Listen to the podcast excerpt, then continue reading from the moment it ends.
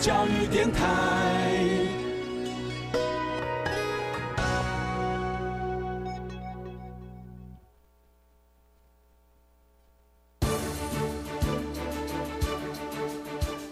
教育电台全国网收听频率：台北、桃园及高屏地区一零一点七，基隆一零零点一，宜兰、彰化、台中、云林一零三点五，新竹、苗栗一零三点九，南投九八点一，嘉义、台南一零七点七，恒春九九点三，花莲一零三点七，玉里一零零点三，台东一零二点九，澎湖九九点一，金门八八点九，马祖九一点五。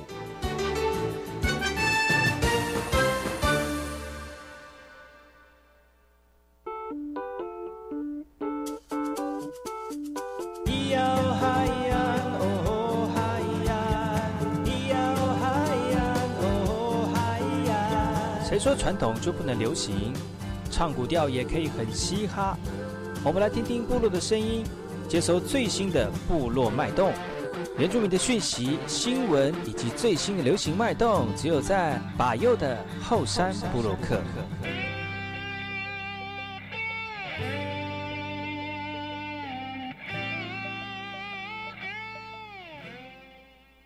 哎，我是那个嘛布隆吉巴哥哥，大家好，我是巴佑，欢迎各位族人同胞再次回到巴佑的后山部落客，在每个礼拜六跟礼拜日的早上十点到十一点，FM 一零三点七，教育广播电台花莲分台。呃，今昨天呢，跟大家介绍就是五山足球队的铁木落地教练来到节目当中，今天要继续请他来介绍，这是一个原来是单纯陪伴小朋友长大的一个亲子活动哦，怎么演变成祖山足球队呢？是因为经过了这几年的努力经营，透过他们的努力，的打遍了也打下了一片天空之外呢，也不断的与更多的球友互相的交流互动，也虽然没有很多的资源。但球队里面每个家长无私的付出，都是成就五善足球队成功的动力。今天我们要再继续听他们所带来的故事。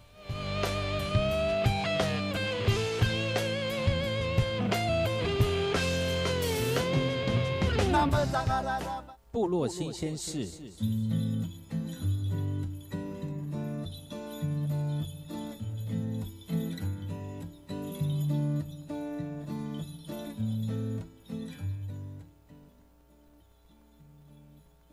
这则新闻来自于新北瑞芳的瑞滨里道路修缮，画上族群的图腾来点亮社区。在这个社区当中，两排整齐的房舍配上新整修完的街道，而在这个场景是台北市瑞芳区的阿美家园。瑞芳区公所今年六月重新修整规划部落的道路，七月中完工了。完善的排水设施系统，平坦的水泥道路上面，崭新的道路替部落换上新气象。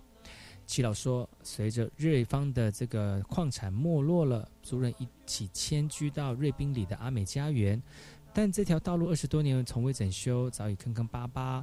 而为了居民的安全，里长特别向区公所申请整修，还在地上画原住民的图腾来营造原住民的部落气氛。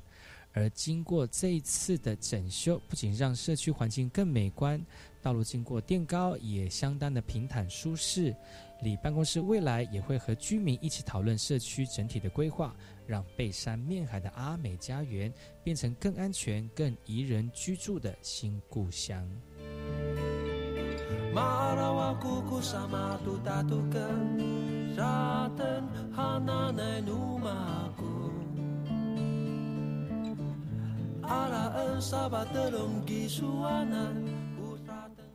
这次新闻来自于台东蓝屿的，台东蓝屿的凉亭样式非常的多。齐老说提醒勿触传统禁忌哦。四面环海的蓝屿，炎炎夏日气温非常热，常常让的让人热的受不了，一不小心就可能因为酷热而产生热伤害或中暑。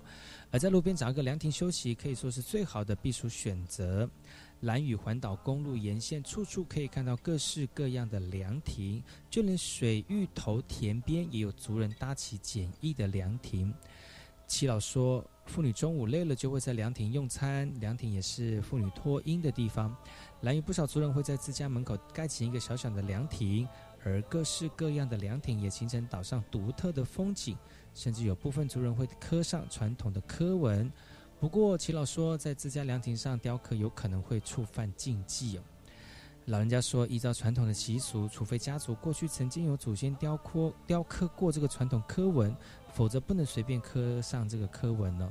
只不过随着时代的演变，年轻一代的思维也逐渐的改变了。现在岛上的凉亭，除了同样是提供休憩避暑的好场所，也增添了浓浓的达悟文化色彩。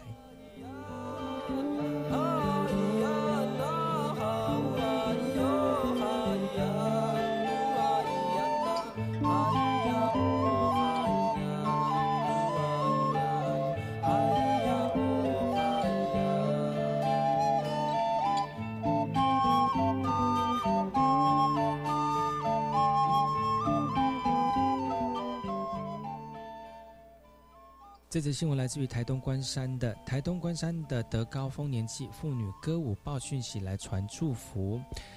他们在传讯息的过程当中，到达店家或者是地方行政机关的时候，我们妇女们就敞开歌舞的报讯来告知部落丰年祭典已经开始了，同时祝福店家生意兴隆，机关单位业务顺利平安。此刻族人还会收到回赠的感谢礼物。部落女性报讯的文化，呃，主。传统上是由五十岁以上行动妇女来参加哦。到达店家的时候，由领唱者以阿美族应答式唱法的歌舞吟唱来带领妇女们向店家表达部落的祝福。而部呃德高部落由女性负责报讯祝福的这个文化已经由来已久了。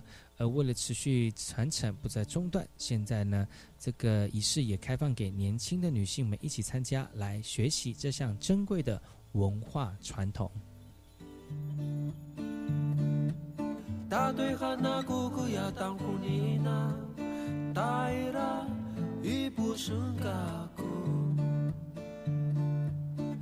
马虎尼姑当呼阿鲁玛嘎，姑当呼当当的啷当。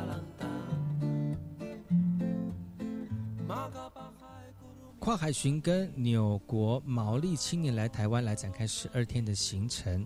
来自于纽西兰北部的毛利部落，十到十呃十位十到十五岁的青毛利青少年呢，在八月二十二号到台湾之后，展开十二天的这个 Hawaii 计划，也就是寻根之旅。由于那个呃纽西兰的毛利族普遍认同台湾是毛利人祖先迁移的发源地。纽西兰慈善组织就发起了一项访台溯源计划，而这次计划的最大特推推手呢，也正是长期推动南岛外交的发言人古拉斯尤嘎达。为此，一行人特地前往行政院大厅，献上毛利族的传统歌舞。这群入选计划的年轻毛利族人，不仅要先认同自己是毛利人，还必须说一口流利的族语，同时也要拥有传承文化的能力。而接下来这个寻根之旅，拿掉观光式的交流，将前往花莲、台东以及屏东等各部落，近距离的与当地部落建立关系的方式，更深入的了解台纽之间血缘以及情感上的特殊连结。听完新闻，听歌喽。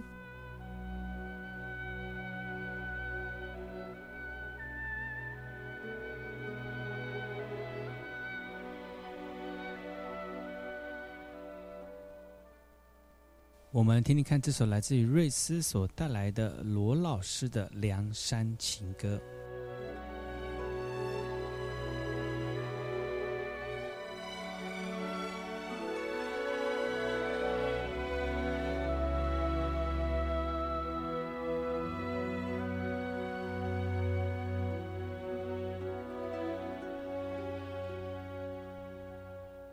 从和你认识了以来，好像你在我的身边，永远。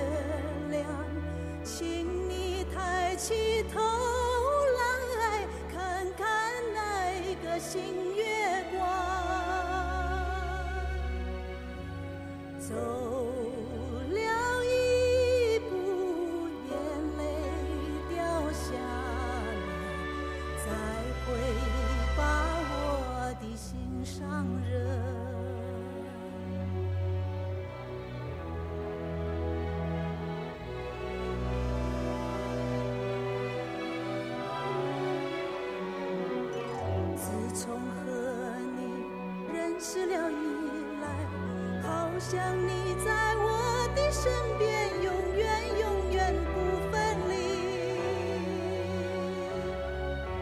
青青的高山。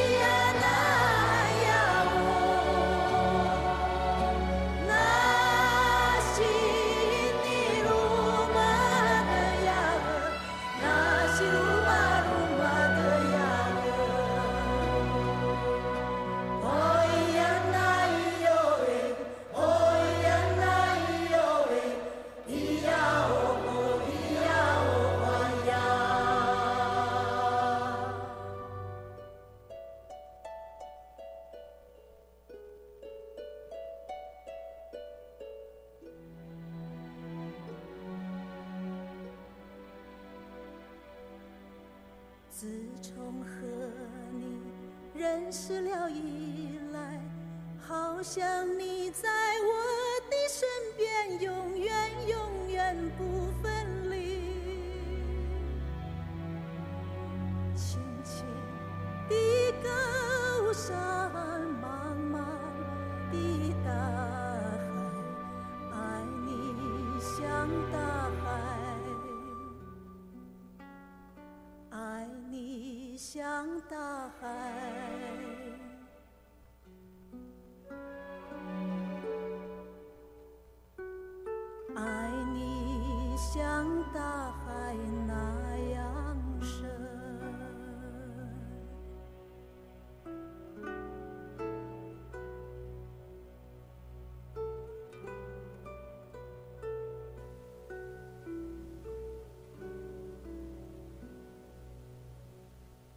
马大看台湾。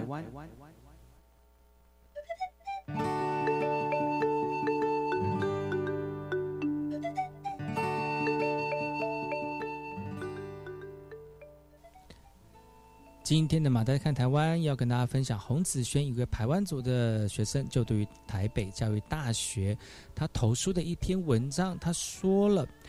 台湾若成立原住民族大学，那就是原住民生读的学校，还那原民生还会是特殊身份的学生吗？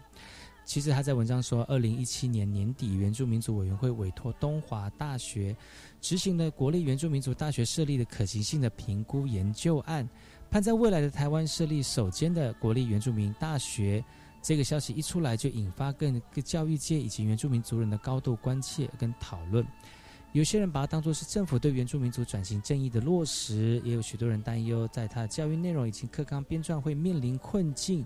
而不论声浪是如何正反，此案可以说是台湾在原住民族教育领域当中的创举。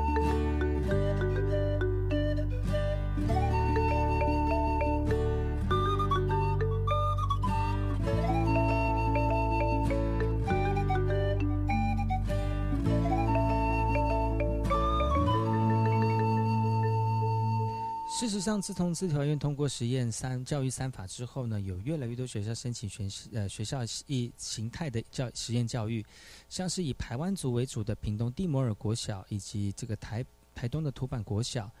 呃，前者是二零一六年开始以台湾族文化为主体设计的族群本位教材，并且运用序位化的这个电子教材；而后者实施全台首座的文化实验小学，将学校课程融入部落传统生活技能以及族群文化。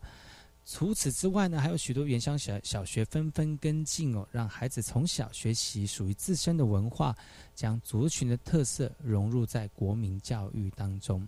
学习主体文文呃主体的文化呢，在都市环境不比原乡哦。相对于原乡学校的丰富文化课程，那么在都市就学的成长的原住民的小朋友呢，虽然学校有很多的主语班，但是实际都是校内的这个原住民学童集合在一起，形成一个文化交流的小社团。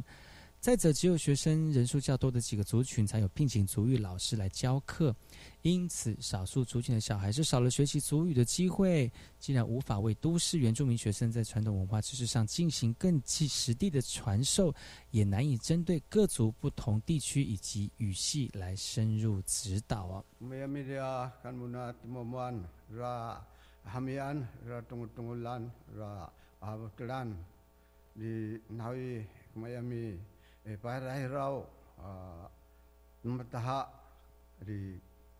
Rahamian mayako paglaram kan muna at mamuan di mataya purian yo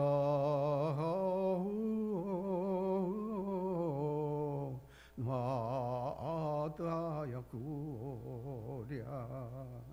oh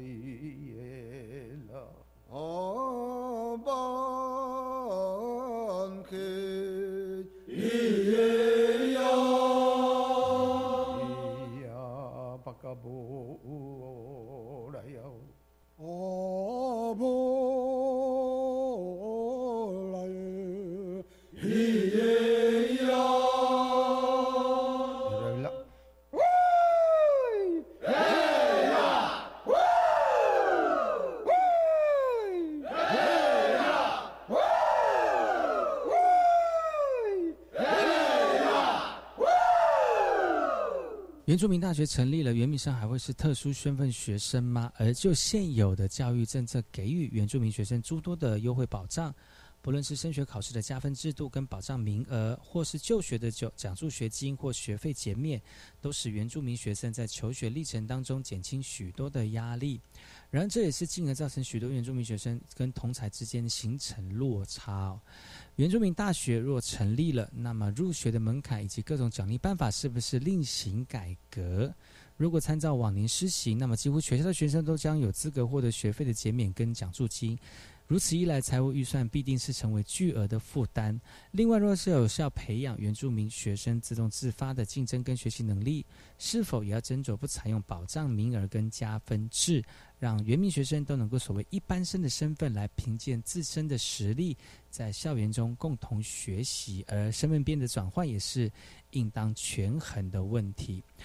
台湾经历那么多的政党轮替以及立法修正的历程，对原住民族文化的关心跟关注是有目共睹的。不论是在原乡的产业推广，或者是教育政令的研讨等等，每年都不遗余力的推动着。台湾对于岛内文化资产的保存相当的积极，而到现在社会也有能够多包容并且欣赏原住民族的族群特色，而这些改变都给予族人很大的欣慰跟感激，使使原住民呢有很大的空间可以回溯，并且发扬自身的民族传统。而原住民的大学草泥更是一个里程碑，但是面对原住民共有十六支的族群多元组成，在课程内容的设计以及教学者的寻找。势必都会是严峻的挑战。不过，这个作者呢，依然保持乐观跟展望的态度，期望政府跟教育相关单位能够提出而且讨论出更有力的有效方案，来替原住民族的下一代开发更多新的可能。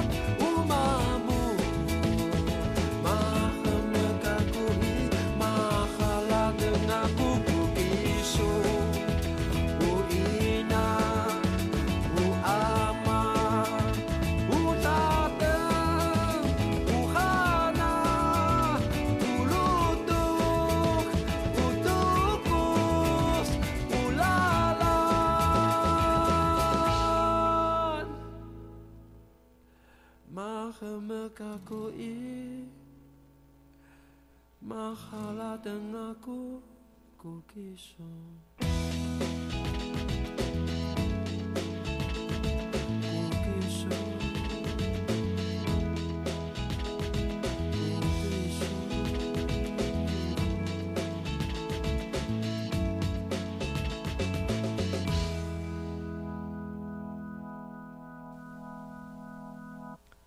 休息一下，待会再回来。吧又到后山部落客，今天继续跟大家分享五山足球队的故事。我们休息一下，待会再回来。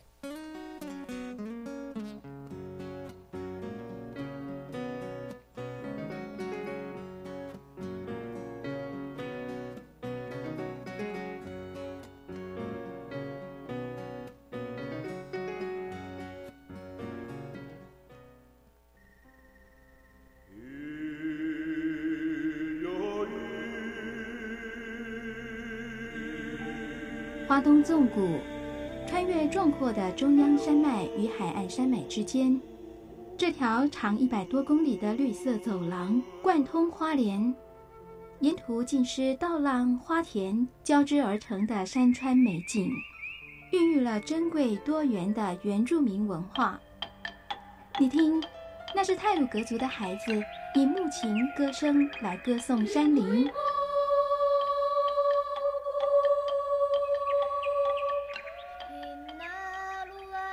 是阿美族的孩子活泼热情的歌舞表演。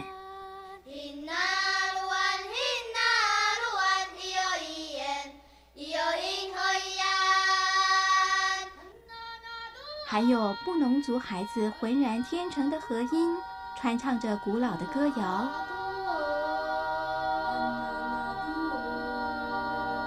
他们是花东纵谷的天籁。教育广播电台花莲分台，记录花莲最动人的声音。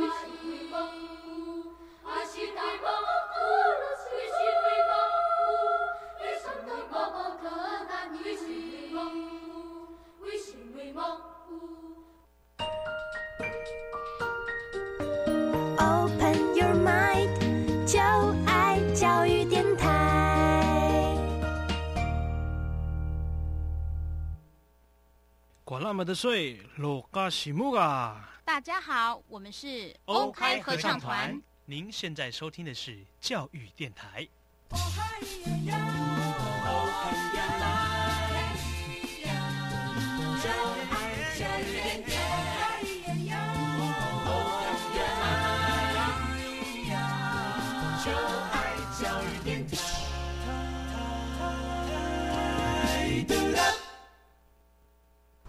听，我也听，但是我最爱听。马佑主持的《后山部落客》。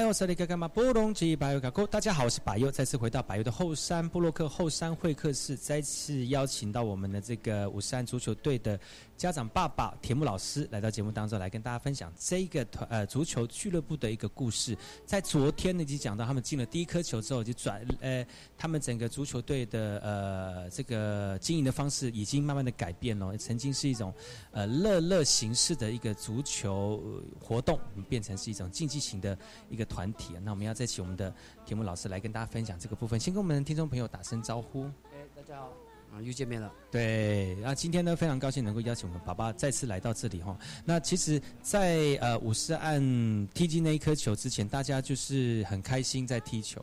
但踢进之后呢，相信大家对于这种对于呃这个亲子的运动也另有另外一种呃改变了哈。越希望能够越踢越好，然后越踢越有成绩。嗯，相信大家如果有在追我们五四按足球队的。不管是 FB 也好，或相关讯息也好，可以看得出来哦。这五年当中呢，其实他们的成绩真的是斐然哦，真是太厉害了吧！你们怎么可以把一个小朋友的足球，虽然在花莲足球不是那么盛行的一个地方，可以踢得那么有声有色，真的是很不容易。一定有一些值得让大家分享的部分吧。那你们要说说看，就是说，呃，踢进那一颗球之后啊，你们有没有什么一些改变？然后希望能够，呃，跟之前有所不一样。踢踢进那一颗球，其实更点燃那个孩子们跟家长们对足球的那个热情。嗯，因为从事任何的运动一定要热情。嗯，啊，热情的支持下才会有，才要还要还要还要努力。嗯，对，所以你热情努力这样子培养下去的话，其实他们在从事这个运动的时候，动机会更明显。嗯，啊，你东西更明显呢，就更愿意接受 各式各样，然后越来越强度的那种。讲训练好像有点太严格了，应该就是说踢球。对自我的挑战呐、对对对对对对，更精进自己的技术。精嗯。进自自自球的哎自己的技术这样子，嗯然后随着每一次的比赛，每一次的磨练，嗯。啊，成绩就越来越好。因为因为我知道你说老老师说这个花脸好像只有几个足球团队嘛，哎。就是小朋友的足球团队应，该是说五呃只有五个俱乐部，只有五个，那其实还蛮非常少。不是很多哎、就踢来踢去应该都 都认识吧，有可能是自己学校同同学，对对对，所以所以当在花莲成绩都还不错的时候，嗯。这时候其实人都是一样啊。当你在这个在一个地区一个领域已经都成绩还不错的时候，就想要向外去挑战。嗯然后在那个时间、金钱许可之下，嗯我们就开始对外去参加比赛。那你们第一次对外比赛是什么样的一个契机？参加那个台北市文字足球啊足球呃足球赛，嗯哼那个时候是叫那个温泉杯。哦我也是，我也忘记是什么。在北投。踢吗？呃，一开始一开始是在北投了。哦真的哦对，一开始他一开始是在北投，啊，可是拉拉到那个主场馆的时候，比如说总决赛啊，嗯他就会在那个台北体育馆，就我们属的嗯比较更正式一点场合，对，更是一点更正式的场地。当时我也忘记是怎么看到的了，嗯就临时起意。其实很多比赛都是这样子，哎、有比赛要不要去？嗯，就一讲一讲的话，没没没多久，这样说好啊好啊，因为我们通常都是把全队去吗？诶、有空的有空的，哦。因为通常我们都把比赛当成第二目标，嗯。因为都第一目标就是借由比赛我们出去玩，陪孩子，所以那一次我们在红馆比赛，有些小朋友可能很少去台北，嗯嗯嗯。啊，就边踢边玩，嗯嗯，对，诶、那次踢的结果还算蛮意外的好了，所以那个那个五人制跟一般你们我们在花莲那个时候比赛有什么差别？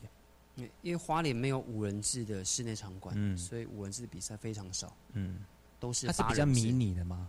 也算啦，因为五五五人制，诶、五人制当然是五个人就可以比赛了嘛。然后而且场地小，然后他要接受的训练没有像八人制需要更多的量跟时间，所以相对来讲比较好出队比赛。嗯啊，八人制的话就困难许多。嗯，比较大型，这场地也对对对比较大，然后训练可能体力，因为场地大，你可能体力就要更好。对，然后包含一些越位的规则啊，嗯啊，那个要花很多时间去教导给孩子。那刚当时这样参加这个比赛，五人制有跟你们之前训练的模式有不一样，然后去做调整吗？其实一一一开始我们就是练五人制，哦，对对，五人制相当好训练，然后规则简单，嗯而且小朋友接触球的机会比较多，嗯啊因为接触球机会比较多，他们就更喜欢踢。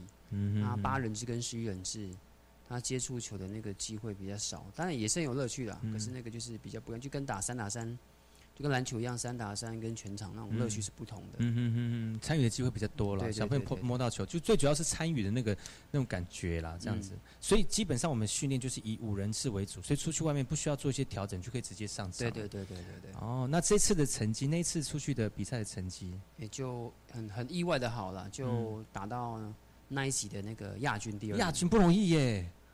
第一次出去外线市比赛能够拿到亚军，而且代表也算是花莲嘛，哈。也算了，因为那嗯是算花莲第一次有球队去参加那个比赛，嗯嗯嗯然后又然后就拿到亚军，我们也很也很惊讶啦。嗯嗯嗯嗯，对对，小朋友也很开心。嗯嗯哇，五人制，那就从从这个这个五人制开始，就慢慢有跟外线市做合作。那还有跟那个时候在国内还有跟哪些团体然后也？呃，就是因为那一次得到那个亚军之后嘛，嗯。然后冠军那一队是松山足球俱乐部，嗯。他们隔一个月他们自己有办球赛，在那个金华城，然后就邀请我们去，然后就说、哦难得有外县市的队伍啊，然后我们第一次听过花莲有队伍，嗯。哦，我们第二次是去那边，结果他们主办的比赛，我们就一不小心我们拿了冠军，这样子好吗？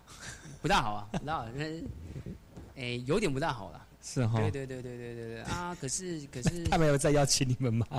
反正我们被好朋友，像前两天的比赛，我们邀请他们来。哦对对对，因为其其其实就是球会互相交流，友以球会就对了友这样子啊。嗯然后那一次就拿到了那个冠军，然后也因为冠军之后，大家就说：“哎，有花莲有一支球队蛮特别的，这样子，每个都瘦瘦小小的，嗯，对吧？但是很能够踢。呃，很很很能够很能够踢这样子，所以那时候就认识了很多俱乐部的那个教练，然后就开启那种就是各县市的交流活动。嗯，那个大概是成成立多久的时间呢？已经成立这样子呃这样交流算第二年。第二年。对对对对对，都是在第二年成立的第二年开始，就慢慢的那种开花。嗯哼嗯嗯。结果还还不一定，哎，结果还不一定呢，因为毕竟俱乐部还会很久了。嗯哼嗯对对对所以这两年，这都都是在跟国内的交流嘛。对，跟国内的交流。有有去过？除了除了去北部，有有去别的地方吗？我还有深坑，深坑，深坑，然后嘉义嘉义阿里山杯，嗯嗯对，然后去呃今年也有去那个屏东，嗯嗯对，然后国内去国内的这样足球的呃风气哈，嗯在花莲跟其他县市这样比起来，你觉得最大的感感想是什么？不要说差别了，就说你觉得感想，花莲踢球的环境跟在其他县市踢球的环境。嗯，环境来讲，花莲算最好。哦，真的？对，因为花莲的足球人口，瞧你骄傲的呢。哎，这哎，这个一定很骄傲，因为所有 所有包含香港的球队，他们来说，花莲的环境最好。嗯。那为什么呢？因为我们踢球的人口太少了，所以我们球场那个使用率啊，非常的低。这样是好的吗？我们随时随地那个赖啊，传一传啊，就可以就就就就去踢球了。嗯。场地随时都有。嗯。可是外县市是因为他们风气太好了。嗯。他们场地要去租借非常的困难。嗯。都几乎要去用抢的。啊。对，所以他们听到花莲。有那有那么好的场地啊，那么多的草地可以踢球，觉得不可思议。然后就是呃呃，踢球不是一件难事，因为随时能够踢就可以，想要踢就可以踢。我们到球场非常的容易。嗯，对，所以最所以以环境来讲，我们这边算是最好的。嗯，啊，可是以以另外一个角度来讲，就是我们的人口还相对太少，所以如果我们要精进的话，如果要精进的话，就一定要去外县市比赛。嗯嗯嗯嗯，对，在场上说，那我们在花莲有哪些场地是很适合做踢足球？刚刚最最好的场地一定是美伦国中，为什么？毕竟是人工草皮，它不受天候影响。嗯，然后第二个就是花体，因为花体，哎，花体跟花农，因为毕竟他们是算那个天然草，嗯，而且有在维护这样子。然后美伦田径场，毕竟它是属于开放空间，然后常常也办一些。就综合型的体，综合型，所以他那边的草地基本上比较不适合比赛，训练是可以的。嗯，然后啊，最近有一个就是花岗山啊，因为花岗山它那边使用率非常的低，嗯，所以只要去一定都没有人在使用。嗯，但是相对的，就是那个地方的维护或者是一些管理就没有那么的对对对对严谨哦。对对对对对对，比如说这都那个球场不平啊，就球场如果说不平对。选手来说是很大的一种隐忧哈。对啊，怕会受伤。哎呀，一受伤可能就要过了两两三个礼拜或者是一个月才能再继续上场。那对对于呃那个选手在场上的调度，那个是一件很大的一件困难。所以还是要找一个比较好而且安全的，像那种人工草皮的。对啊，或者是当然是当然是最最好了啊。可是毕竟美伦国中他们自己要训练的，嗯嗯，所以基本上我们是不会去借那边场地，嗯，因为他们自己也没有时间可以。那个租借给别人用这样子，除非是我们办比赛。嗯嗯。好，所以啊，就是要特别感谢那个花工啊。你讲了两次，我相信花工的老师一定。你你你你你，花工的场地真是太好了，非常的友善了，一定一定一定要感谢花工啊，对对对。所以小朋友踢球，大家也是很开心，因为毕竟是从事一个正当的活动嘛。对。你让小朋友那个身心能够有一个正常的发展。当然，在台湾踢完了那么多的盟友哈，大家很喜欢跟花莲的人一起做交流。毕竟小朋友他们虽然年纪小，但是对于自己的这个投入运动的过程当中，他们很有那种呃动机。对，我觉得也是家长 push 他们去做的。因为小朋友在这阶段可能就是努力的学习，但是要怎么去选择，就变成是家长很重要的一种引导。怎么有机会跟香港人做香港做合作？呃。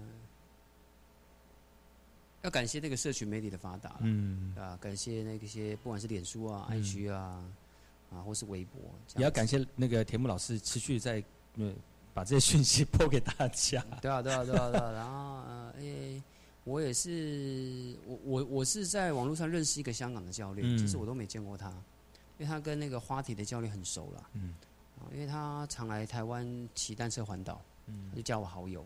嗯，哦，我 po 的一些讯息，他会看到，他的朋友会看到，所以他们知道说，哎，花莲有一个俱乐部，哎，成绩蛮不错的，嗯，啊，就想来花莲这样子。当然，前提是因为他们想来花莲，啊，花莲的风景啊、名胜啊，毕竟很吸引香港人，啊，所以也因为这样的机会，刚好又有快捷了，他们来，啊，找我们比赛，嗯，啊，因为一来比赛照片都会发出去嘛，所以他们那边香港的球队。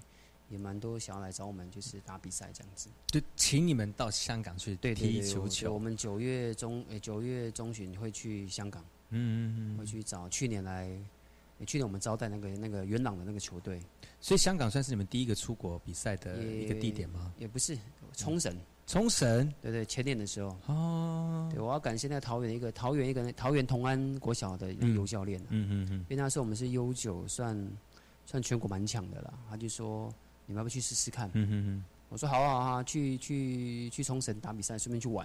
哦吼，对，U 九是什么？U 九就是一二年级，哦，对，U 十一就三四年级，U 十三就是五六年级，然后国中就没有分，国中就直直接就 U 十五。嗯嗯嗯，对，一般国际是这样子分的，也算是分龄的一个足对分龄球，分龄。对嗯，我们就那时候就前年就去冲绳打那一二年级的比赛，那所以算是跟其他的学校一起合作去打吗？还是说没有，还是我们俱乐部邀请你们俱乐部一起去这样子？诶，那个也不算邀请啊，就是算我们跟他报名。哦，对，然后但是报名他会有限资格，嗯他不会说你随随便便报名他就让你让你那个，就是你还有一点排名就对了啦。对对，所以那个时候台湾的窗口就是桃园那个游教练，嗯，因为他会去筛选嘛，你够格他才让你报名去参加。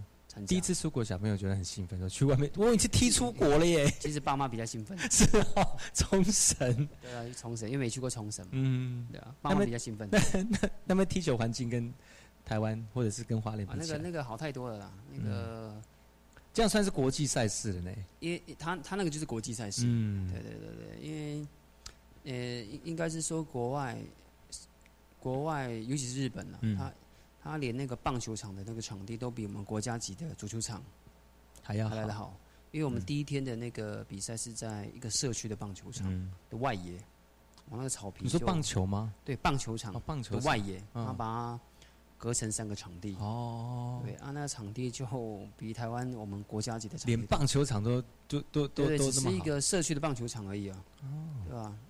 所以我们就真的是叹为就观止，这样子，就是讲讲心酸的，有没有讲心酸很？心酸。然后第二天，然后分组第一打到那个总决赛的场地的时候，哇，更惊讶。你们打到总决赛的场地，对对对对对，嗯然后到那个主场地，哦，那更夸张。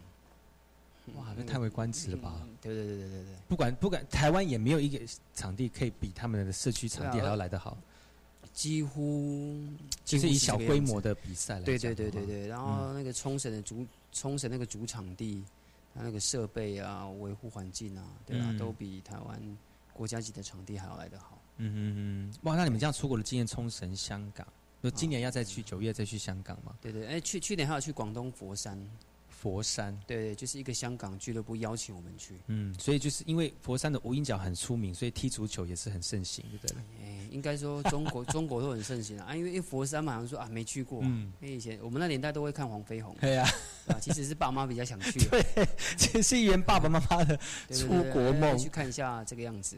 其实，其实到头来也是回到你们最初最初的最初的初衷了，就是亲子之间的这种互相在一起陪伴的感觉。嗯。因为比比赛其实是其次，重点是互相陪伴，而且在中间的过程当中，怎么让小朋友在胜负之间取得一种胜不骄败不馁，然后特就算是失败了，你也可以在那个地方重新爬起来，然后再燃起自己的那种对于自己挑战性的那个动机。我觉得这个是一个很重要的过程啊。对，这是我们俱乐部的初衷。嗯，而且现在我们在比赛的过程当中，很多的教练都希望我们就是要赢，但是有些方法哦，那可能需要因人而异，也不是每个小朋友都适合那种嗯比较强压性的或者是强迫性的那种训练方式。但是嗯有爸爸妈妈陪伴哦，这是一种很好的出发点，而且。呃，最近出国也算是出去比赛，算是一种梦想的达成吧。就是说，能够曾经没有办法代表国家 踢出国，但是自己的小朋友可以踢出国，不是一种也也也也很感动吧算是这个样子了，也算是这样子。嗯嗯嗯。呃，我们五三足球队呢，呃，没有很多的资源，但是透过爸爸妈妈当计分员的当计分员，当裁判的当裁判，哦对，当医护组的当医护组，变成一个大家一起呃投入的一个梦想园地哦。呃，今天非常高兴能够邀请到我们五三足球队的那个铁木老师来到节目当中。其实有很多的家长哦，也是默默的付出，家长更重要。也希望透过呃这个这个体呃足球队呢，让更多人能够投入亲子之间的互动哦。那在节目结束之前呢，有没有什么要感谢的人，或者是接下来你们有没有什么新的规划？呃，感谢第一个一定要感谢所有的家长，嗯对，因为这些家长虽然啊、没有在呃我的社群媒体上啊、那个名字一一秀出来，嗯嗯啊，可能大家都认为说五十安足球俱乐部是我一个人的，嗯其实完全不是。五十岸所有的那个荣耀啊，都是来自于在背后默默支持的家长。嗯嗯嗯啊，这第一个。然后第二个就是一样感谢所有帮助过五十岸俱乐部的，不管是足协、主委，任何的父母官啊，然后学校，啊，没有他们就没有五十岸足球俱乐部。嗯啊，啊，第三个之后的展望就是希望能把花莲变成一个足球的一个重镇。嗯，啊，明年可能会办那种国际交流赛，就有可能吗？你觉得有可能吗？绝诶、绝对有可能。嗯啊，因为我们的场地不输国外，嗯对，然后我们今年办第五年了，所以我们的人力资源也是非常的丰富，嗯也很熟悉的这样子。只要、呃上面那个经费有到位的话，嗯。啊，一定有机会可以办那个足球节，嗯。啊，让花莲不只是只只有那个王母娘娘杯桌球、篮球、嗯。羽球，甚至还有足球赛。嗯嗯嗯嗯。对。今天非常高兴能够邀请到五十三足球队的铁木老师来到节目当中，希望下次有更好的成绩再到节目当中跟大家一起分享。谢谢老师，好谢谢，下次见，拜拜，拜拜。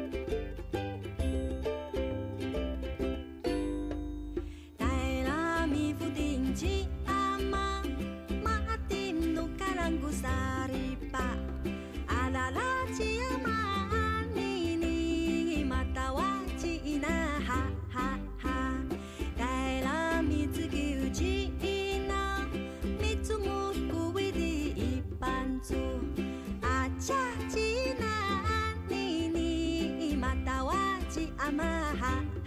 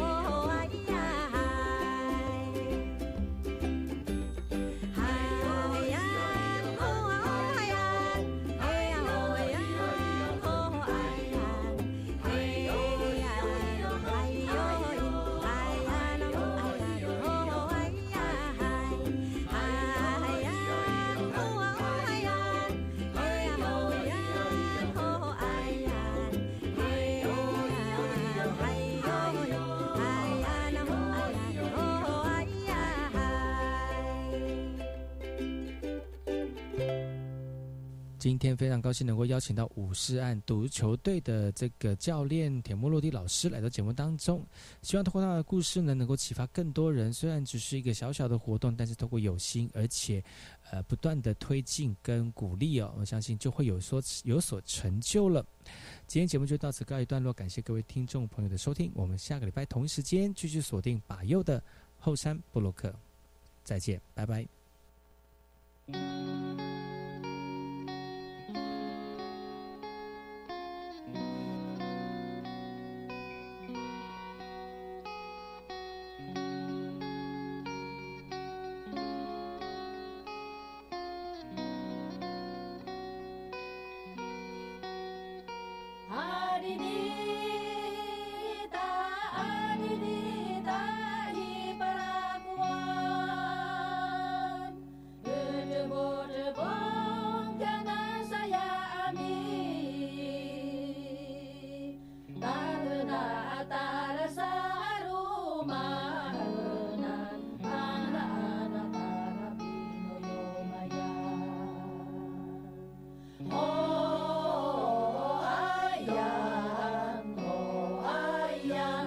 Maria.